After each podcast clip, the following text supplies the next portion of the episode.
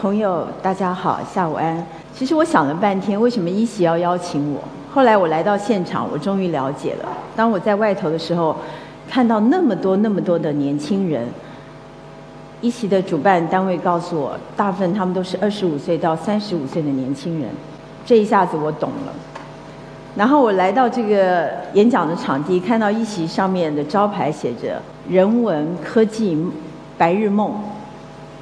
我更能够明了为什么他们会在芸芸众生之中却凭选中我。因为从小我就是一个喜欢做白日梦的一个女孩。我要把我的故事稍微往前推一点，这是在一九八九年，那一年我怀抱着成为一个导演的一个梦想，进入到台大历史系。因为在一九八八年的时候，我参加了台湾的这个文化大学的戏剧营。当时台湾的灯光大师聂光炎告诉我，如果你真的想要成为一个导演，台湾只有两个系可以念，一个是台湾大学历史系，你可以听很多很多的历史故事；另外一个系就是台湾大学的人类学系。我就毫不犹豫的考上了其中的那个系，就是历史系。当我的母亲陪伴着我走到台湾大学的校门口的时候，我的母亲这样告诉我：“从现在开始，你就当你的母亲死了。”我非常的惊讶，这意味着我从那刻开始，我必须要学会面对我自己的人生，一个人解决所有的问题。而我没有想到，第二个更大的一个震撼等着我。那天我还记得，我穿着一袭粉红色的。运动衣，穿着一双运动鞋，一蹦一跳的，很高兴的来到了历史系。可是我一开门的时候，发现阶梯教室里面坐的全部都是穿着西方的那种欧式洋装，洋装上还有很多的蕾丝边，还有很多的蝴蝶结的一群非常美丽的女孩子。然后我放眼望去呢，整个阶梯教室里有百分之九十六全部都是女性。而再往最后一排看去呢，有四个到五个是男生，但他们头低的低低的，脚上穿的呢是这个露趾的所谓的夹脚鞋。当时因为我的穿着跟班上大部分的女同学事实上是截然不同的，其实我非常的害臊，所以我也不由分说的就往最后一排坐去。当我问那些男孩子，为什么你们要坐在最后一排？前面有位子啊？他们面带羞涩，甚至有一点点激动的告诉我：“堂堂的男子汉大丈夫，居然念的是历史系，而不是医学院，最差也要念到电机系，再其次就是机械系，而我们却很不幸的念了历史系。所以那个时候我才发现，原来历史学系事实上并不是这些男性的第一志愿。”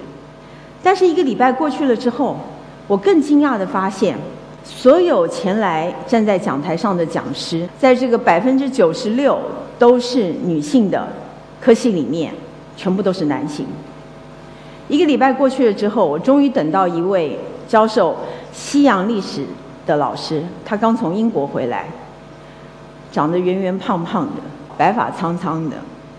然后呢，他指定的教科书名字叫做《History》。当时呢，我就举手问了这位西洋的历史老师一句话，一个问题。我说：“老师啊，为什么历史叫 history 不叫 her story？” 然后这位留英回来的这位老教授看着我就说了一句话，我真的不知道怎么回答你。他说：“老师，我有我有答案。”我说：“总有一天，我要用女性的视点，女性史学家的角度。”写一本关于 her story 的历史学书，那是一九八九年那时候我所立下的一个宏愿。那个时候的我，从进入台大的第一天开始，七点半我就在台大的人文的图书馆，坐在那个台阶上等着门一开，然后呢，一直读到什么文图的图书馆读完了，我就来到台湾大学的总图继续读。后来呢，我在那个人文图书馆的台阶上，大四那一年。下半学期，我遇到了一个非常好的一个朋友。那时候他愁眉不展的坐在台阶上，我就问他说：“你为什么看起来这么闷闷不乐的样子啊？”他告诉我：“因为呢，我的父母呢，从今年开始，就一直不断的催促我要赶快的找一个好婆家，赶快的结婚。我说你才大四哎，他说对呀，但是呢，对我们来说，一个女孩子最重要的，对我的父母来说，对我的族群闽南族群来说，一个女孩子最重要的是就是要步入婚姻，这个是我从来没有过的一个经验。为什么呢？我要回想到我小的时候，我是一个来自眷村的一个孩子，在座的你们。可能会认为所有人统称叫台湾人，但台湾有很多很多的族群，而我所身处的族群呢，被台湾称为外省第二代，因为我的父母亲呢都来自中国内地，而台湾还有其他的族群，像闽南族群，还有客家族群，还有一直不断的、不断的在分裂的所谓的原住民，现在已经越来越多族了，已经到了十三族了。而我发现，这些不同的族群里面，对于女性，她们事实上有着不一样的想法。就像我刚才跟你们所谈到的那个闽南族群的大四的女孩子，他的父母亲告诉他，婚姻是一个女人最重要一生的最重要的目标。而我的父亲，却完全不一样的想法。我的父亲呢，从小呢，就用身教，每天。早上一起来，第一件事就是练习书法。然后他平常的娱乐就是听河南梆子戏。他告诉我在河南有非常多种不同的戏曲，而河南梆子只是其中的一种戏曲的样貌。我跟着他从小浸淫在中国的所有所谓的古文化里面，必须要念四书五经，必须要练书法，必须要写这个画水墨画。后来大上了大学，我还去开始学习南湖。而我的母亲呢，虽然同样来自中国内地，但她却深受西方文化的一个熏陶。从小我们的家里唱机三十三转的唱片一打开的时候，听的都是什么？西方的歌剧，西方的古典音乐。而我们到外面看的电影呢，全部都是西方的艺术电影。就在。这样两种不同的东西文化的这样的一个教育熏陶之下，形成了我对于这个世界的一个向向往。而我的父母亲很奇怪的是，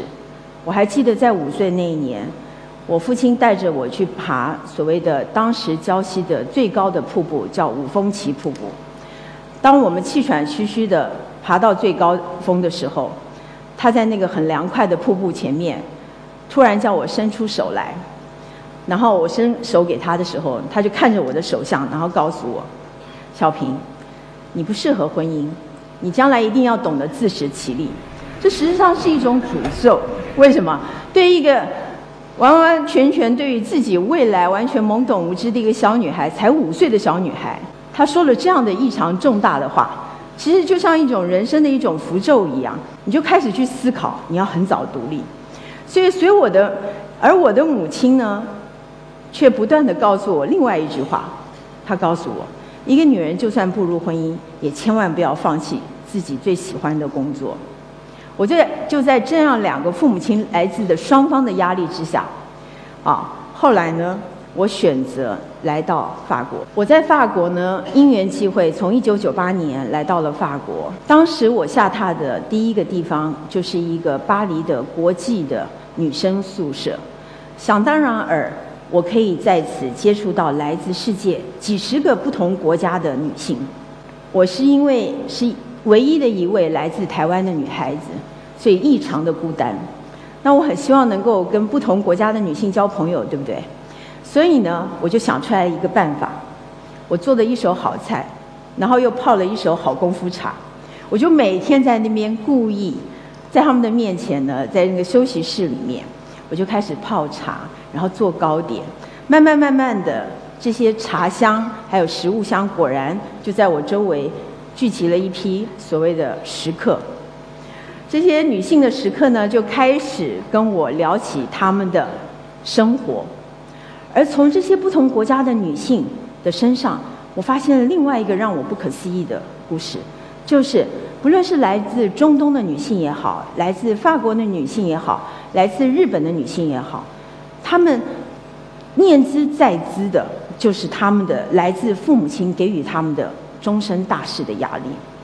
尽管他们费尽了千辛万苦，来到他们梦想中的巴黎，得以在此留学，但是呢，从他们来到巴黎的第一天开始，他们的父母亲长途电话之中呢，总问到他们一个问题：你什么时候可以赶快的结束学业，回到自己的国家，赶快呢去相亲结婚？在二零零六年，我因为工作的关系，回到了法国巴黎。那个时候我正在做一个关于啊这个法国的一个报道，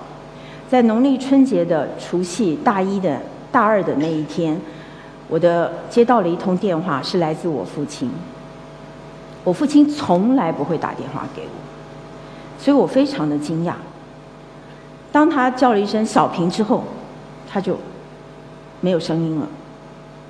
隔了好半场以后，突然从电话那一头。传来嚎啕大哭的声音，然后接着，我看到我感觉到我父亲忍住，然后蹦出来这么一句话：“你的母亲自杀了。”我当时的反应是立刻挂下电话，立刻订了机票，从巴黎要赶快的飞回台湾。但是呢，很不幸的，在回返台湾的。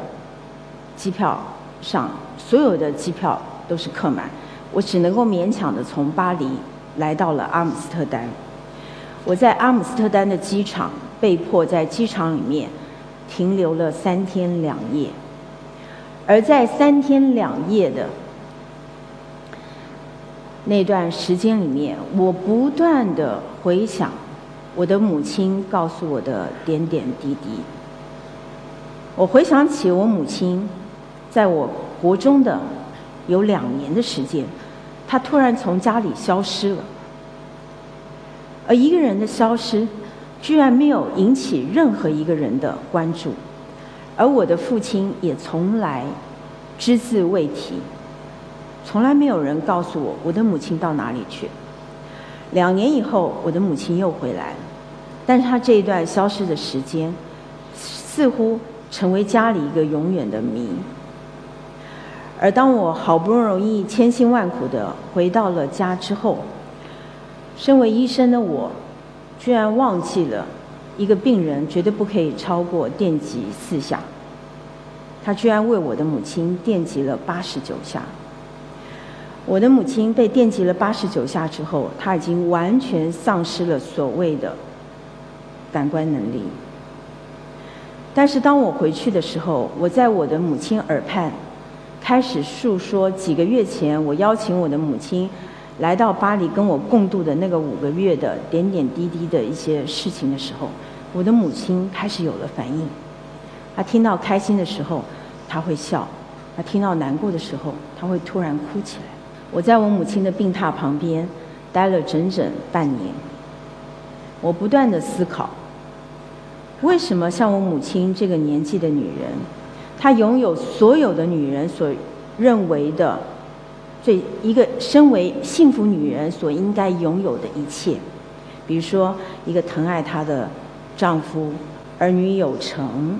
衣食无缺。为什么这样的她会选择以自杀来结束她自己的人生？而当时的台湾。有很多如我母亲一般年纪的女性，同样的一个人生的条件跟状况，她们都罹患了忧郁症。我开始思考如何能够帮助像我母亲一样的女性去走出她们人生的阴霾。我后来想出来一个办法，我用了整整十年的时间，当时游历了四十个国家。走访世界各地，从四十个国家里面选出来十二个国度，依据他们的宗教、种族、族群、性别、文化、职业、历史、经济条件的不同，写下来第一部他的故事。写这部书最重要的原因是希望女性不仅是只观看自己的人生的。命运，同时也能够走出自己的世界，去观看世界各地女性的她们的思考是什么，她们的生存的环境是什么，她们的梦想是什么。我想要先谈谈，呃，我刚才谈到的第一个问题，就是困扰很多世界各地的女性的一个问题，就是婚姻问题。当我走访世界各地的时候，我发现各地的婚礼都不一样。比如说，我来到西西里岛，大家都知道西西里岛是什么样的地方，对不对？喜欢美国 B 片的一定知道，它是盛产黑手党的地方。但是我来到西西里岛的时候呢，最引起我好奇的是黑手党的女人。所以呢，我一来到西西里岛的。第一天开始就引起了黑手党家族的很大的关注。我带着我的相机走在大街小巷，那一天非常的特别，不知道是不是那天是良辰吉日。街头上有很多很多的婚礼，不约而同的都在举行。但是我发现这些婚礼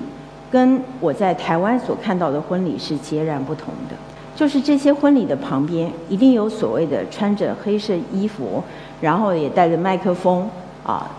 的保镖，走到哪里呢，就伴随着这些新人到哪里。更有趣的是，所有街上的行人，只要经过这些啊新人的旁边，他们不是带着微笑，他们是很紧张的，要快步的疾走而过。那后来我来到另外一个国度俄罗斯。我发现了更有趣的现象：俄罗斯走到哪里呢？礼拜五跟礼拜六都是他们的结婚之日。但是这两天的结婚之日事实上是非常不同的。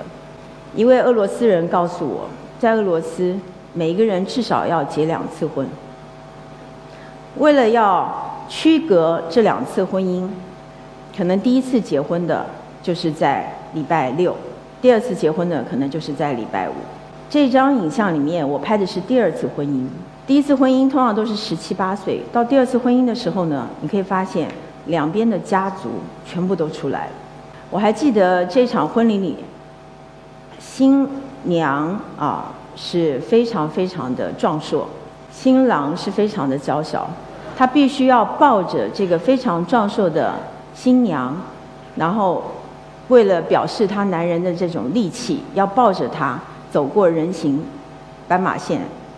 然后他气喘吁吁的，好不容易没有半路把他摔下来，然后抱下来之后，然后所有人都鼓掌啊！我就拍了这一张作品。我现在要来谈谈另外一个有趣的主题。其实这也要回到我在巴黎的人生经验。当时我在巴黎的国际女女子哈宿舍里面结交了一好几位，到现在都是很好朋友的姐妹淘。有一天呢，这些姐妹们突然问我一个问题，她说：“依萍啊，万一我们到老的时候，我们还是单身一个人，那怎么办？单身一个人可能缺乏人照顾，好，我们干脆这样吧，我们共同起来合租一个公寓，一整栋公寓，我们全部住在这栋公寓里面，这样老的时候呢，我们既可以谈心聊天。”而且发生什么事情，身体上不舒服的时候，还会有人可以照顾你。我说这个这个愿望太棒了，我当时立刻就说好好好。就没有想到，当我来到荷兰的时候，我发现事实上远在另外世界一个尽头的荷兰，早就已经实践了这个当时我们的人生梦想。在荷兰，它有一个很特别的制度，这个制度叫做女子的。单身的养老院制度，他的年龄只要在四十岁以上。你当时如果是什么单身，人是单身，或者是你已经结了婚，很不幸的你丈夫早逝，或者是你结了婚，你离了婚，而你没有任何一位亲人愿意抚养你的话，照顾你的话，你就可以申请来到这个荷兰的。所谓的女性养老院，那个养老院可一点都不是破败的老人院哦，它非常的优雅，每一间呢都是所谓的什么两层楼，单独的房间，一楼是所谓的客厅，二楼是他的房间、卧房、书房以及这个啊卫生间，是非常优雅的环境。然后整个环境里面就围绕着一个很大的公园。而在荷兰，我到处都可以看到这样的居所。我们常常听到幸福人生，啊，追求幸福，好像幸福是一件非常非常重要的事情。那对一个喜欢提问的我来说，我就一直在想，什么叫做幸福？那什么样的人生才叫做幸福人生呢？当然，我有我自己的答案。但是呢，在不同的社会里面，很多的女性从一诞生下来，她就被赋予幸福人生的定义。比如我现在要谈的这个国度——以色列。来到以色列的耶路撒冷，我特别走访了当时的以色列的犹太教的基本教义派聚居的一个村落。这个村落的名称叫做 Mia Sharing，翻译成中文就叫做百门村。这个村落为什么我特别要走访它？事实上，这个村落是对所有的人来说都是一个禁区。当我从耶路撒冷的城里步入到城外，终于来到 Mia Sharing 的这个村落的入口处之后。我非常震惊的发现，这个村落的外面是几丈高的水泥围墙，水泥围墙的上面呢还围绕着铁丝网，看起来就像一座军营或者集中营，甚至一座监牢。而我进去之后呢，更让我惊讶的发现是这一些贴着无处不在的所谓的这一些文字。它上面所有的一切警告标语，都是要告诉远道而来的这些所谓的外籍人士，你要注意你的穿着，尤其是女性，你不可以裸露着肩膀，你不可以袒胸露背，啊，你一定要把脚到头全部都包得好好。然后呢，我就慢慢慢慢的去不走大路，因为我走在大路的过程里面，所有的男人远远的用眼眼角看着我，他就什么背对着我。立刻转身就背对着我，我就走到那种所谓的小的胡同里面的巷弄里。到了巷弄里的时候呢，我突然发现一个所谓的小学校，那些小学生一看到我，面露出异常的惊恐的模样，然后他们开始大声的对我呵呵呵，甚至有一些小学生开始对着我什么吐痰，还有一些孩子呢。就到后面去，那时候他们的校舍正在整修，他们就到后面去，几个人扛着钢筋，就拿着钢筋对我撞过来。当时他们的小学老师赶快走出来，对着我满脸表情尽是无奈，他用手挥了挥，告诉我赶快走吧。我拍下来一张照片，离开的时候走入了另外一个校门。发现呢，这个巷弄里面呢，所有的窗户都以窗帘紧闭着。我用手拨开了窗帘，从窗帘的里面，我看到了很多的约莫三四十岁的男性，正在那边不断的点头，正在那边祷告经文。后来我经过了很多的努力，总算找到当地的一位女性，她告诉我一个故事。他告诉我，他们从生下来，在这个所谓的百门村里，他们就被教育着，身为一个幸福的女性，就是要至少生育下十五个孩子，少则十五个，多则到三十位孩子。而这些女性呢，她们一进入家庭之后，她们就要开始工作。不但要负起养，啊，这个生儿育女的责任，同时也要到外面工作，赚取金钱，来帮助他们的丈夫念完宗教的大学，一直拿到博士。也就是说，他们的伴侣如果没有拿到宗教大学的博士之前，他们是不可以什么工作的，也是没有所谓的薪水的，而这些女性就变成整个百门村里面唯一被允许可以离开百门村跟外界的世界接触的女人。听到了这个故事，我就用这张影像来传达百门村的女性的遭遇。我们去掉了她的头，因为她们不需要思考；我去掉了她们的双脚，因为她们不需要有行动的自由。而她唯一的最重要的价值就是生儿育女，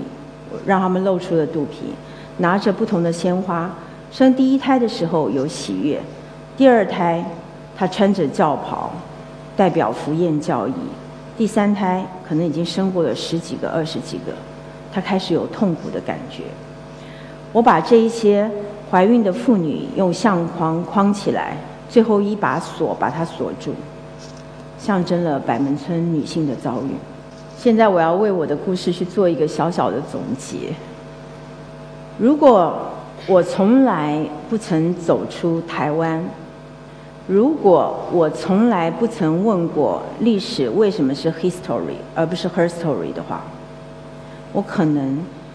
永永远远。不会有这样的一种想望。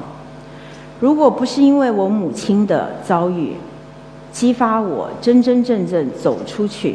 去拥抱这个世界，我更难以想象，在所谓的今天我们认为男女已经平等的今天，女性已经取得法理上平权的今天，比如在内地。世界上还有这么多国家的女性，她是有不一样的遭遇。他们怀抱着梦想，但是从来没有任何人告诉过他们，他们有选择的权利。而对我而言，一位最了不起的女性，并不是因为她拥有的财富最大，可能大如女王，或者是套句。现代社会的说法，她是某一个公司的 CEO，国际企业的女总裁，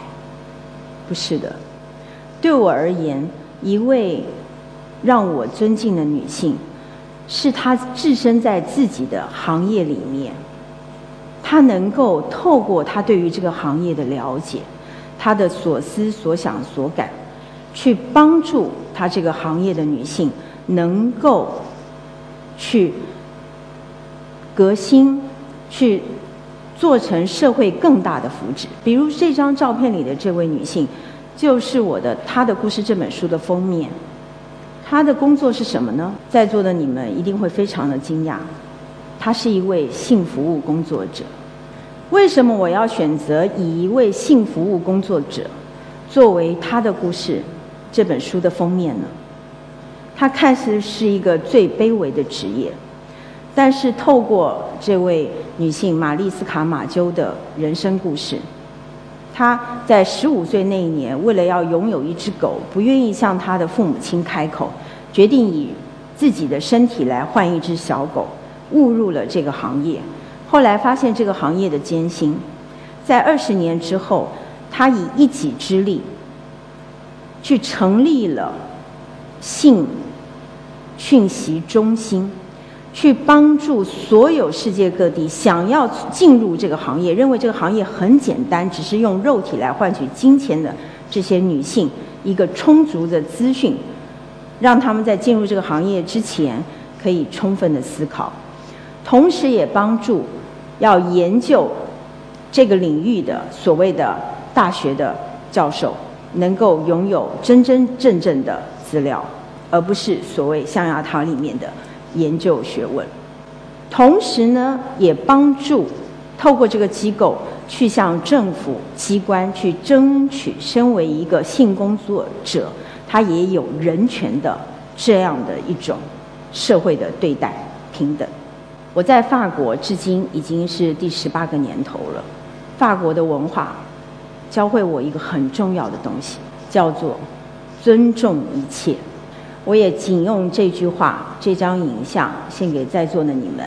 希望你们的热情、你们的梦想不会因为年龄而消逝，你们也不会因为所谓的外在的条件而评判一个人的高低。希望我用我这点小小的人生经验，一个艺术家这样的一种人生的一种啊履历，然后来跟各位，呃，希望能够透过这样的一个小小的一个火种，然后埋在你们的心田，透过你们继续去发扬光大。谢谢大家。